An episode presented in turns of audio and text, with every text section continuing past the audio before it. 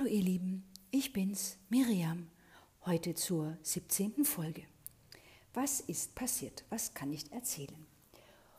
Heute begann unsere Feuerwoche, das heißt die Woche, die im Element des Feuers steht. Die Klassen werden etwas dynamischer.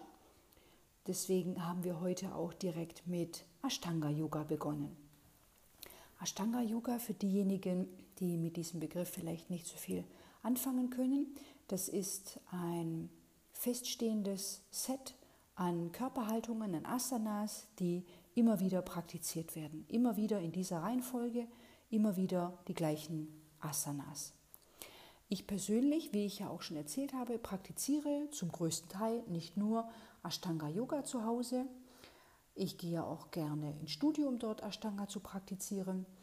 Allerdings eher selten. Ich mache das lieber für mich zu Hause. Dort kann ich natürlich alles so modifizieren, wie ich das möchte und wie ich es an dem Tag auch brauche. Orientiere mich natürlich an der festgesetzten Abfolge. Heute hatten wir dann eine Yogastunde dazu. Der Lehrer ist eher auf der strengeren Seite, wenn man das so sagen kann. Vielleicht liegt das auch in der Natur der Sache, wer weiß das schon so genau. Das führt mich auch gleich zum Punkt der heutigen Folge. Die Stunde gefiel mir insgesamt gut, allein deswegen schon, weil es diese Abfolge an Asanas war, die ich sehr gerne mag und auch praktiziere. Allerdings kamen da bei mir auch einige Fragen hoch, über die ich heute auch nachgedacht habe. Denn am Anfang des Yoga Teacher Trainings haben wir uns vorgestellt und haben auch erzählt, was wir zu Hause praktizieren.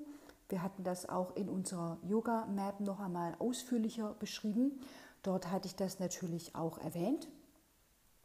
Und es gab in dieser Yoga-Stunde zwei, drei Situationen, wo mir nicht ganz klar war, ob jetzt aufgrund meiner Aussage gewisse Erwartungen an mich gestellt werden.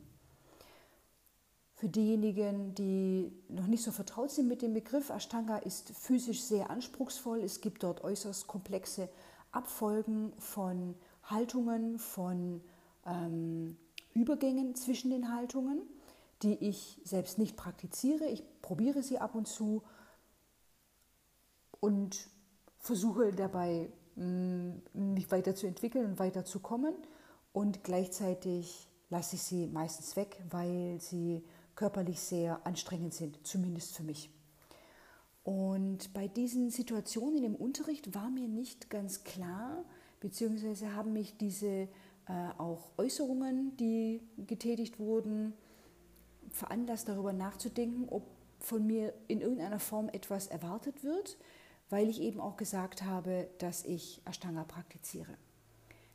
das ist mir noch nicht ganz klar geworden, hat bei mir so ein ungutes Gefühl ausgelöst, ob ich jetzt das nicht erfüllen kann, ob ich das müsste, warum ich so denke, warum ich das Gefühl habe, ich müsste das jetzt erfüllen. Das war wirklich sehr spannend.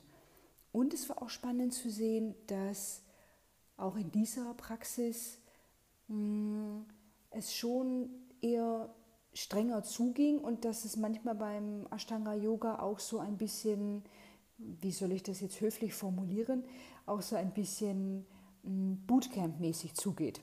Und dass das wahrscheinlich auch auf Schüler- und Schülerinnenseite oftmals gewünscht ist und auch genossen wird. Und gleichzeitig ist es auch nicht immer das, was für jeden diese, dieser Stil repräsentiert. Also zumindest nicht für mich. Und dass man auch hier modifizieren und anpassen kann. Das ist zum Beispiel auch die erste Serie, so heißt diese Abfolge. Es gibt viele verschiedene Abfolgen, viele verschiedene Serien. Dass es diese erste Serie zum Beispiel auch modifiziert auf dem Stuhl gibt für Senioren. Also man kann auch das individuell anpassen. das hat mich heute doch auch zum Nachdenken gebracht was wird wie erwartet, wenn ich welche Aussage tätige und auch was wird, ja, was wird auch sonst so im, im Ashtanga, worum geht es da Ähm, welches Bild haben die Menschen auch von Praktizierenden dieser Yoga-Richtung? Ja, da denke ich gerade eben immer noch drüber nach, habe mich auch mit, ähm, habe mich dazu auch mit einer Yoga-Freundin ausgetauscht. Es war wirklich auch nochmal so, um ja, eine andere Sicht der Dinge, eine andere Sicht einzuholen. Das war auf jeden Fall für mich nochmal erhellend. Ich werde weiter darüber nachdenken. Vielleicht könnt ihr auch nochmal darüber nachdenken, wenn ihr damit vertraut seid oder vielleicht auch sonst, wenn ihr erzählt, auch Freunden und Bekannten, ich praktiziere Yoga, was diese dann eventuell von euch erwarten oder was, was diese Menschen dann darunter verstehen oder was sie daraus schlussfolgern. Ich habe auch schon die Rückmeldung erhalten, wenn Schüler oder Schülerinnen erzählt haben, ich praktiziere Yoga, dass sofort davon ausgegangen wird, dass man körperlich total flexibel ist.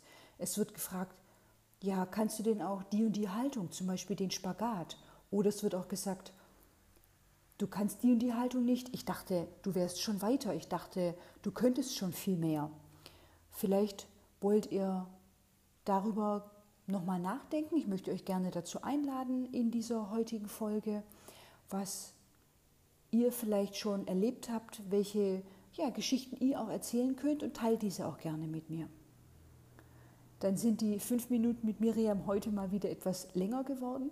Vielleicht ist das ja ein Trend, man weiß es nicht genau. Ich freue mich, wenn ihr morgen auch wieder dabei seid und sage vielen Dank. Tschüss.